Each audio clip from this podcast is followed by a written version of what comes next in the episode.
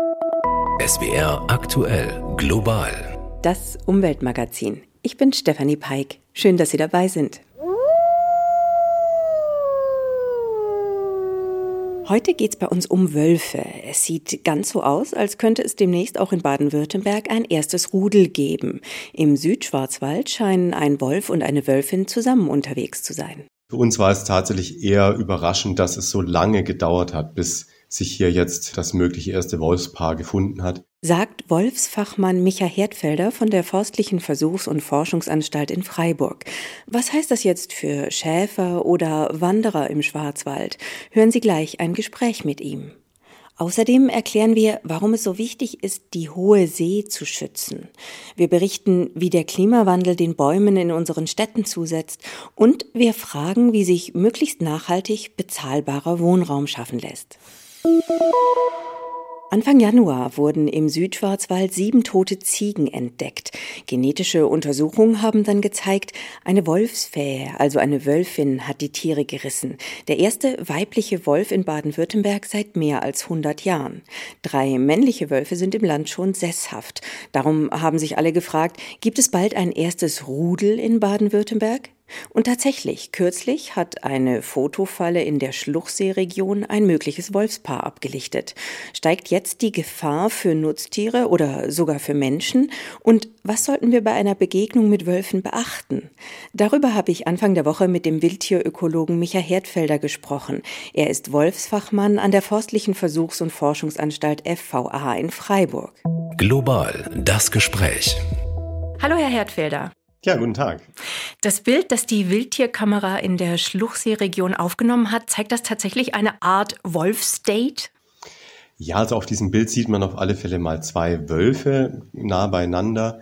Und wir haben da im Vordergrund ein Tier, was ein bisschen zarter ist, sagen wir mal, also ein bisschen zierlicher im Vergleich zu dem Tier, was im Hintergrund zu sehen ist. Und deswegen gehen wir davon aus, dass es eben ein männlicher und ein weiblicher Wolf ist, was dort zu sehen ist. Und was glauben Sie, welche Wölfe genau sind auf dem Bild abgelichtet? Sind das schon bekannte Wölfe? Ja, das kann man anhand von Fotos nicht so eindeutig sagen, aber wir haben natürlich recht gute Informationen aus dem Monitoring, wie sich die bisherigen Wölfe im Land verteilen. Und tatsächlich ist in dieser Region ein Rüde immer wieder äh, nachgewiesen worden, der dort schon seit längerer Zeit lebt. Aber angrenzend ist auch noch ein anderes männliches Individuum unterwegs. Und bei dem weiblichen Tier, da ist es jetzt etwas mehr Spekulation. Wir haben eben im Münstertal Anfang Januar ja ein weibliches Tier nachweisen können. Ob es jetzt wirklich diese Fähe ist oder ob noch ein anderes weibliches Tier zugewandert ist, das werden dann erst die genetischen Ergebnisse zeigen. Womit rechnen Sie denn? Wann wird es ein erstes Wolfsrudel im Schwarzwald geben? Ja, also wir rechnen eigentlich recht sicher mit dem ersten Wolfsrudel in dieser Region jetzt in diesem Frühjahr. Diese Fähe, wenn die jetzt tatsächlich bei dem Rüden bleibt, jetzt ist gerade die Ranzzeit, also die Paarungszeit bei den Wölfen, dann wird die mit Sicherheit in dem Frühjahr auch Jungtiere zur Welt bekommen. Wenn da biologisch alles passt, das weiß man natürlich auch nicht. Aber wir gehen mal davon aus, dass es wirklich in diesem Frühjahr zum Nachwuchs kommen wird. Wenn es bald ein erstes Wolfsrudel im Land geben sollte, steigt dann auch die Gefahr, dass Nutztiere wie Schafe oder Ziegen gerissen werden? Nein, das kann man so generell nicht sagen. Also es gibt sehr viele Analysen auch dazu, wovon hängt das Risiko ab. Und ganz wesentlich ist, dort, wo Herdenschutzmaßnahmen entsprechend umgesetzt sind, da ist das Risiko geringer und die Anzahl an Wölfen, die in einer Region leben, die sind dann nicht so der entscheidende Faktor. Und mit Herdenschutzmaßnahmen meinen Sie Elektrozäune oder Herdenschutzhunde zum Beispiel, ne? Genau, also elektrifizierte Zäune ähm, oder Hunde, das sind so zwei Maßnahmen, die zum Beispiel das Risiko deutlich reduzieren. Wölfe sind ja streng geschützt, trotzdem wird immer wieder gefordert, Wölfe gezielt zu jagen. Würde das denn überhaupt helfen? Also die Bejagung von Wölfen so ganz pauschal, das zeigen auch Untersuchungen, die senkt das Risiko von Nutztierübergriffen jetzt nicht. Aber natürlich, wenn man einzelne Wölfe hat, die sich auf Nutztiere spezialisieren, die auch so lernen, Herdenschutzmaßnahmen zu überwinden, da ist dann auch klar in Managementplänen geregelt, dass diese Wölfe zu entnehmen sind und das senkt dann natürlich das Risiko. Mhm. Der Schwarzwald ist ja auch eine beliebte Wanderregion. Müssen sich Wanderer und Spaziergänger jetzt mehr Sorgen machen als bisher, wenn da künftig vielleicht ein Rudel unterwegs ist? Nein, also glücklicherweise nicht. Die Wölfe sind am Menschen nicht interessiert. Die gehen in aller Regel dem, dem Menschen aus dem Weg. Bei Jungtieren kann es dann aber zu solchen Begegnungen kommen, dass junge Wölfe ein bisschen neugieriger sind und noch nicht so diese Zurückhaltung haben. Das sind dann aber keine Situationen, die in irgendeiner Weise gefährlich sind. Und auch jetzt erwachsenen Wölfen zu begegnen, wenn sie Jungtiere haben, hat kein höheres Risiko. Also da muss man sich zum Glück keine Sorgen machen. Das sagen Sie. Andererseits, erst kürzlich wurde aus Südfrankreich berichtet, dass ein Forstarbeiter auf einem Bergpfad plötzlich fünf Wölfen gegenüberstand. Mit Schreien hat er sie verjagt. Aber solche Geschichten können einen natürlich beunruhigen. Also wie soll ich mich denn verhalten, wenn ich künftig vielleicht sogar mehreren Wölfen auf einmal begegne? Ja, also gerade diese Situation, die Sie da beschreiben, das ist so ein typisches Beispiel, wie dann eben es zu solchen als risikohaft wahrgenommenen Situationen kommt, weil diese Wölfe ähm, einfach ihren Weg nicht fortsetzen konnten. Das war so eine Zwangssituation und da waren fünf Wölfe, wie Sie richtig sagen. Und die sind natürlich prinzipiell in der Lage, den Mensch auch zu attackieren und ihn auch erheblich zu verletzen oder zu töten. Aber sie tun es eben nicht. Sie versuchen, die Situation anders zu lösen. Und wenn wir jetzt einem Wolf begegnen draußen, dann werden wir es in den meisten Situationen gar nicht mitkriegen, weil der Wolf zuvor schon ausweicht. Wenn es dann doch zur Begegnung kommt, dann ist es wichtig, dass man auf sich aufmerksam macht, dass der Wolf also realisiert, ah, da ist ein Mensch. Und das führt in den meisten Fällen dazu, wenn der Wolf gesund ist und, und es eben jetzt keinen Hund zum Beispiel in der Nähe gibt, dass der Wolf sich dann auch wieder zurückzieht. Also das heißt, ich soll Lärm machen oder was genau soll ich tun? Ja, also die gute Nachricht ist, Sie können eigentlich nichts falsch machen, wenn Sie einem Wolf begegnen, außer Sie füttern ihn. Aber ansonsten ist es nicht so, wenn Sie sich falsch verhalten, kommt es zu einem Angriff. Also das ist die wichtigste Botschaft und auch die Erfahrung aus der Wolfsforschung. Wenn sie sich unwohl fühlen, dann rufen sie, dann schlagen sie mit ihren Stöcken aufeinander, dass der Wolf sie wahrnimmt und dann wird er mit aller Wahrscheinlichkeit auch das Weite suchen. Weil Sie sagen, mit Futter anlocken. Gibt es denn etwas, das Wölfe ungewollt anlockt? Also wenn ich zum Beispiel ein Wurstbrot als Proviant im Rucksack habe oder so? Nein, also dass jetzt der, der Wolf, wie man es ja bei Bären kennt, wahrnimmt, oh, im, im Rucksack steckt irgendein attraktives Futter, da gehe ich mal hin. Die Situation, die haben wir nicht bei gesunden Wölfen. Es gibt natürlich immer extreme Situationen, aber in aller Regel und auch in Deutschland, seit die Wölfe zurückgekehrt sind, sind solche Situationen noch gar nicht entstanden, dass der Wolf wirklich aktiv den Menschen aufsucht, um dann an Futter ranzukommen. Hilft es zur Sicherheit, Pfefferspray dabei zu haben? Das hilft wahrscheinlich für das eigene Gefühl. Es wird nicht notwendig werden. Also wenn Sie draußen wandern, auch im Wolfsgebiet, da brauchen Sie sowas nie. Aber Sie können es natürlich dabei haben. Gerade wenn Sie einen Hund mit dabei haben, dann kann es schon mal sein, dass Wölfe näher rankommen, weil sie dann auf den Hund fokussiert sind. Und da ist es vielleicht ein ganz gutes Gefühl, wenn ich dann dieses Pfefferspray dabei habe. Aber auch in solchen Situationen gab es noch niemals in Deutschland seit der Rückkehr der Wölfe gefährliche Situationen. Hund wahrscheinlich an der kurzen Leine halten, ne? Ja, also das ist wirklich wichtig. Wenn man jetzt in der Region unterwegs ist, wo man weiß, hier leben Wölfe und vor allem Wolfsrudel, dann muss der Hund ganz nah bei Menschen sein. Weil wenn ein Hund irgendwo auf Wölfe trifft und der Mensch nicht mehr direkt dabei ist, dann ist es für den Hund wirklich eine riskante Situation. Das sind Ratschläge vom Freiburger Wildtierökologen Micha Hertfelder zum Thema Wolf in Baden-Württemberg. Vielen Dank. Ja, gerne. Die Wölfe sind geschützt, woanders wird erst um wirksame Naturschutz gerungen. Aktuell um mehr Schutz für die hohe See. Seit Anfang der Woche verhandeln in New York die Vereinten Nationen über ein UN-Hochseeschutzabkommen. Zuletzt hatte die Weltnaturkonferenz im letzten Dezember die Parole ausgegeben, bis 2030 sollten 30 Prozent der Weltmeere unter Schutz gestellt sein. Davon sind wir noch weit entfernt. Für uns Landratten ist die hohe See gefühlt erstmal weit weg. Trotzdem ist sie für unsere Umwelt, unser Klima ganz schön wichtig. Warum? Das erklärt Alice Thiel Sonnen aus der SWR Umweltredaktion. Uns würde die Luft knapp, wenn es die hohe See nicht gäbe. Sie macht rund zwei Drittel der weltweiten Meeresfläche aus und sie produziert rund die Hälfte des Sauerstoffs in der Atmosphäre, den wir atmen. Sie ist kostenloser Klimaschutz, denn die Ozeane schlucken tonnenweise von dem klimaschädigenden Kohlendioxid aus der Luft und versenken es als Biomasse in der Tiefe. Ohne die hohe See würde es unerträglich heiß auf der Erde. Sie ist eine einmalige Vielfalt. Wale, Seeelefanten, eine Vielzahl kleinerer Arten. In den dunklen Tiefen leben 90 Prozent aller weltweit vorkommenden Fische. Vielfalt auch bei den Lebensräumen unter Wasser, Tiefsee, Seeberge, Kaltwasserkorallenriffe. Die Hohe See gehört niemandem. Die Gebiete, die von den Küsten bis zu 200 Seemeilen in die Ozeane reinreichen, haben sich die Staaten aufgeteilt. Auf hoher See hingegen regiert keiner. Das bringt sie in Gefahr. Fischerei läuft hier ohne Kontrollen, ohne Quoten, ohne Sanktionen. Mangan, Kupfer, Kobalt, das Interesse an den Rohstoffen der Tiefsee ist groß und mit Tiefseebergbau lässt sich dieser Schatz heben. Die biologische Vielfalt wird zur Fundgrube. Von vielen Meereslebewesen haben sich Unternehmen jetzt schon Gensequenzen patentieren lassen für Medikamente oder Kosmetik. Seit mehr als 20 Jahren laufen schon internationale Verhandlungen der Vereinten Nationen, wie der größte Lebensraum der Erde geschützt werden kann. Eigentlich wollte man ein globales Hochseeschutzabkommen schon vor zwei Jahren fertig haben, doch bis heute wird immer noch um den finalen Inhalt gerungen. Die aktuellen Verhandlungen dauern bis zum 3. März. Von der Hohen See an die Nordostküste der USA nach New Jersey. Dort sind in den vergangenen Wochen auffällig viele Wale gestrandet und gestorben. Kommunalpolitiker machen den Bau von Offshore-Windparks verantwortlich. Klimaschützer dagegen vermuten, dass die Öl- und Gaslobby gezielte Desinformation betreibt, um Präsident Bidens Energiewende zu hintertreiben. In den TV-Programmen vor Ort schlägt das Thema hohe Wellen. A search for answers is underway tonight. Es werden Antworten gesucht, sagt der Moderator im NBC-Lokalsender. Antworten zum ungewöhnlichen Wahlsterben an der Atlantikküste von New Jersey und New York. Dazu die Bilder des mittlerweile neunten Opfers seit Anfang Dezember.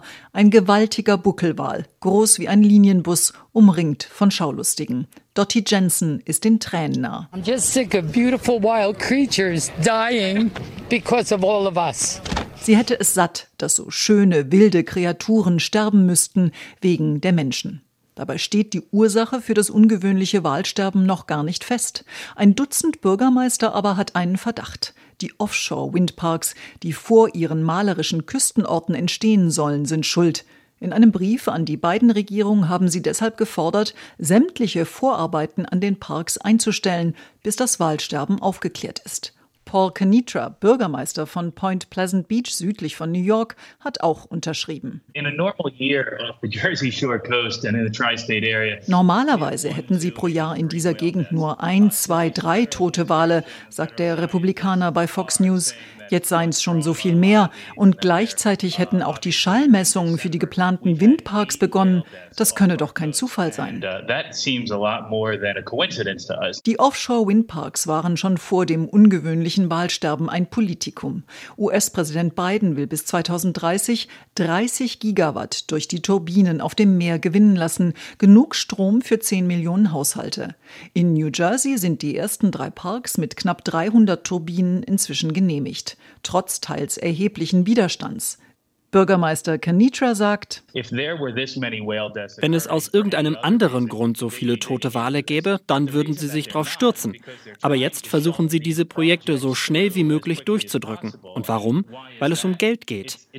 Das Walsterben ist gar kein so neues Phänomen und wird auch schon untersucht, heißt es von der zuständigen Wetter- und Ozeanografiebehörde kurz NOAA. Begonnen hat es demnach schon 2016. Seitdem haben die Forscher schon über 170 tote Wale gezählt. Die Todesursache konnte erst in rund einem Viertel der Fälle ermittelt werden.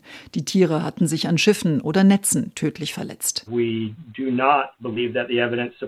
Hinweise, dass Schallmessungen oder andere Aktivitäten in Zusammenhang mit den Windparks schuld sind, gäbe es nicht, so NOAA-Mitarbeiter Ben Laws kürzlich bei einer Telefonkonferenz. Das Waldsterben spaltet sogar die Umweltschützer. Einige fordern, wie die Bürgermeister, einen Stopp der Windfarmaktivitäten. Andere sehen es wie Alison McLeod von der New Jersey League of Conservation Voters. Wir wissen doch, dass eine der größten Gefahren für das Meer und die Küste der Klimawandel ist. Und Windparks sind da Teil der Lösung auf dem Weg zu einer sauberen Energie. Und von der profitieren dann nicht nur wir Menschen, sondern auch das Ökosystem im Meer. Ein Teil des Widerstands gegen die Windparks in New Jersey werde durch die Öl- und Gaslobby finanziert, behauptet McLeod, ohne Belege zu liefern. Eine definitive Erklärung für das Waldsterben hat auch sie nicht. Ein Bericht von Julia Kastein. US-Präsident Joe Biden ist nicht der Einzige, der sich die Energiewende auf die Fahnen geschrieben hat. Portugal will in wenigen Jahren 80 Prozent seines Strombedarfs aus erneuerbaren Energien decken. Die Voraussetzungen sind günstig. Wind und Sonne gibt es im Überfluss und Platz auch, denn zahlreiche Gegenden sind dünn besiedelt. Wind und Sonne richten sich aber nicht nach dem Strombedarf eines Landes. Was also, wenn die Sonne nicht scheint und es windstill ist? Dann können Stromspeicher Teil der Lösung Lösung sein. Franka Welz hat sich ein gigantisches Pumpspeicherkraftwerksprojekt des spanischen Energieriesen Iberdrola im Norden Portugals angesehen. Ein Fluss im struppigen, kiefernbewachsenen Norden Portugals. Unten ein Stausee, oben ein Stausee. Hier steht Bauingenieur Rafael Chacon in Sicherheitsschuhen und einer grünen Jacke mit gelben Leuchtstreifen. Es ist windig. Auf den umliegenden Hügelkämmen drehen sich Windräder.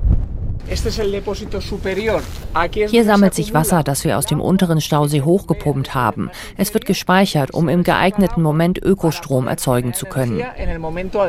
Das Wasser ist immer in Bewegung. Mal steigt der Pegel, mal fällt er. Je höher er ist, umso mehr Energie ist im System gespeichert. Wie eine gigantische Batterie, sagt Raphael. Es como una gigabatería. Wenn das portugiesische Stromnetz mehr Energie braucht, wird sie aus dem Wasser aus diesem oberen Reservoir erzeugt. Und wenn wir überschüssige Energie haben, wird damit das Wasser aus dem unteren Stausee hochgepumpt und im oberen Stausee gespeichert. Wasser und Schwerkraft machen es möglich. Sollten Wind und Sonne komplett ausfallen, könnte mit dem Wasser aus diesem oberen Staubecken 24 Stunden lang der Strombedarf der Metropolregion von Portugals zweitgrößter Stadt Stadt Porto gedeckt werden, sagt Iberdrola. Der Schlüssel dazu findet sich tief in einem Berghang. Durch einen Tunnel fahren wir unter Tage. Die unterirdische Anlage ist weitläufig, gut ausgeleuchtet, aber vor allem ist es laut im, wie Rafael Chacon es nennt, Herzen des Wasserkraftwerks von Gouveich. Das Pumpspeicherkraftwerk kann jederzeit umschalten zwischen dem Pump- und dem Stromerzeugungsmodus. Drei von vier riesigen Turbinen pumpen gerade lautstark Wasser in den oberen Stausee. Ein portugiesischer Kollege von Rafael erklärt, heute hätten sie zwischen zwei und vier Uhr nachts gepumpt. Hoje mesmo estivemos bombeando cerca de por volta das duas da manhã hasta las. Als der Verbrauch besonders hoch war, so zwischen 8 und 9 Uhr morgens, erzeugten wir Strom. Jetzt pumpen wir gerade wieder und abends zwischen 18 und 20 Uhr produzieren wir wieder. Ein ganz normaler Tag im Pumpspeicherkraftwerk. Es ist vollständig an das portugiesische Netz angeschlossen. Wenn also im ganzen Land die Haartrockner angehen oder das Abendessen gekocht und deshalb mehr Strom gebraucht wird, bekommt es ein Signal und Wassermassen stürzen durch riesige Rohre herab. Aus kinetischer Energie wird mit Hilfe der rührenden Turbinen Ökostrom. Das Riesenprojekt stellt einen erheblichen Eingriff in die Landschaft dar. Zu sehen an der verbleibenden Großbaustelle, wo auch ohne Pumpspeicher Energie erzeugt wird. Hier wird am letzten der insgesamt drei Staudämme gearbeitet, fast 80 Meter hoch ist er. In diesem Jahr soll er fertig werden. 1,5 Milliarden Euro werden am Ende in das gesamte Projekt geflossen sein, inklusive für soziale und ökologische Ausgleichsmaßnahmen. Darunter Ausrüstung für lokale Feuerwehren oder die Rekultivierung verbrannter Flächen.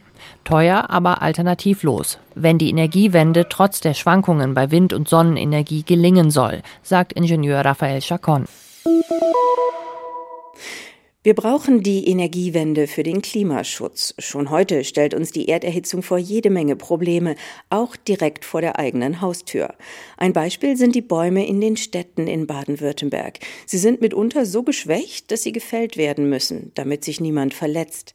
Frage an Janina Schreiber aus der SWR Umweltredaktion. Wie genau schadet der Klimawandel den Stadtbäumen? 2018 bis 2020 waren drei außergewöhnlich trockene Jahre in Folge und die haben den Bäumen dann doch zugesetzt. Zwar hat es in Mannheim und Karlsruhe im vergangenen Sommer wieder mehr geregnet, trotzdem gehen die Städte davon aus, dass es einem Teil der Bäume nicht gut geht. Zu wenig Wasser, zu wenige Nährstoffe, das heißt, die Bäume haben Trockenstress und werden dadurch anfälliger für Krankheiten. Ein Dauerproblem zum Beispiel in Mannheim und Freiburg ist die orange-weiß gestreifte Kastanie. Kastanienminiermotte. Deren Larven fressen sich durch das Blattinnere der Kastanie. Dadurch sind die Blätter dann schon im Sommer mit so braunen Flecken übersät und der Baum wirft sie dann schon im August ab. Und was ist die Konsequenz daraus? Keine Bäume ist doch auch keine Lösung. Also die Städte setzen natürlich auf Grün und auf Bäume, einfach weil sie Kühlung und gute Luft versprechen. Doch klar ist, unsere heimischen Baumarten, also Ahorn, Linde, Platane, Esche, Eiche und Kastanie, die kommen mit den veränderten Klimabedingungen nicht mehr so gut klar. Wenn die also gefällt werden müssen, dann wird neu gepflanzt und dabei setzen die Städte auf klimaresiliente Arten, zum Beispiel aus dem Mittelmeerraum und dann auch auf möglichst viele verschiedene. Noch ist das nämlich eher so ein Ausprobieren, welche Baumart in der Stadt dann überleben kann und gut mit den neuen Bedingungen klarkommt. Mannheim testet zum Beispiel gerade die Traubeneiche, die Zerreiche und die Blumenesche. Das sind Baumarten, die normalerweise eher in Südeuropa stehen. Janina Schreiber aus der SWR Umweltredaktion über die Stadtbäume in Baden-Württemberg. Das Grün in den Städten also wandelt sich und auch beim Wohnen muss vieles anders laufen. Es muss nachhaltiger werden, sagen Fachleute des Umweltbundesamts in einem neuen Positionspapier, das diese Woche in Berlin vorgestellt wurde. Michael Weidemann weiß, was drinsteht. Wer Klimaschutz umsetzen will, kommt am Bausektor nicht vorbei. Die Kommission Nachhaltiges Bauen beim Umweltbundesamt will deshalb gleich an mehreren Stellschrauben drehen, um den Wohnungs- und Städtebau im Interesse des Klimas zu reformieren. Wichtig wäre es zum Beispiel, mehr bestehende Gebäude zu sanieren, statt sie abzureißen und neu zu bauen. Gestoppt werden sollte auch der Trend, immer größere Wohnungen zu bauen. Beide Ziele könnten die weitere Ausbreitung bewohnter Areale begrenzen, stimmt auch Bundesumweltministerin Steffi Lemke zu. Es wird nach wie vor zu viel Fläche versiegelt.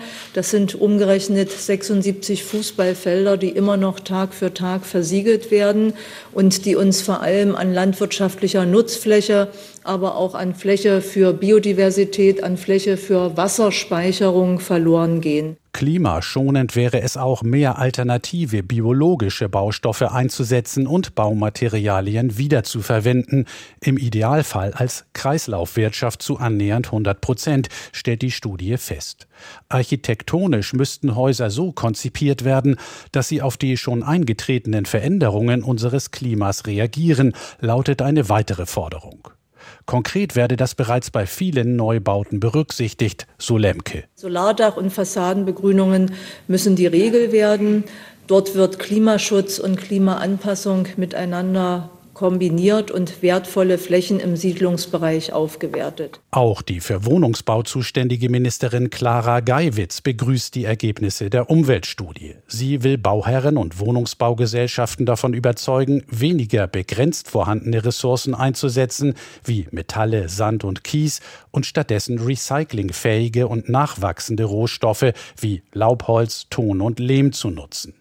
Ambitionierter Klimaschutz sei mittlerweile zwar ein allgemein anerkanntes politisches Ziel, hält der Präsident des Umweltbundesamtes Dirk Messner fest, doch es treten immer wieder Krisen in anderen politischen Feldern ein, die eine konkrete Umsetzung behinderten, mahnt Messner. Wir müssen in den 2020er Jahren die wesentlichen Weichenstellungen hinbekommen, ansonsten können wir auch die Klimaziele nicht erreichen. Ein Zielkonflikt, darauf macht die Wohnungsbauministerin aufmerksam, denn der Mangel an bezahlbarem Wohnraum bleibt bleibe eine mindestens genauso bedeutsame Aufgabe, hält Clara Geiwitz fest. Wir können nicht mit dem Ansatz, wir bauen gar nichts mehr äh, vorangehen, sondern wir müssen die Neubaubedarfe, die wir haben, im Bestand realisieren, aber natürlich den notwendigen Zubau dann auch möglichst ökologisch verträglich realisieren. Dennoch müsse sich in Deutschland eine Kultur des Umbauens entwickeln, so Geiwitz. Ein zusätzlicher Nutzen dabei, bestehende Gebäude zu sanieren statt neu zu bauen, ist in der Regel deutlich billiger, kurzfristig, weil die Entstehungskosten sinken und langfristig, weil teure Folgekosten für Klimaschäden vermieden werden. Umbauen statt Neubauen. Eine Forderung des Umweltbundesamts, damit das Wohnen nachhaltiger wird. Und das war global das Umweltmagazin. Ich bin Stefanie Peik. Machen Sie es gut.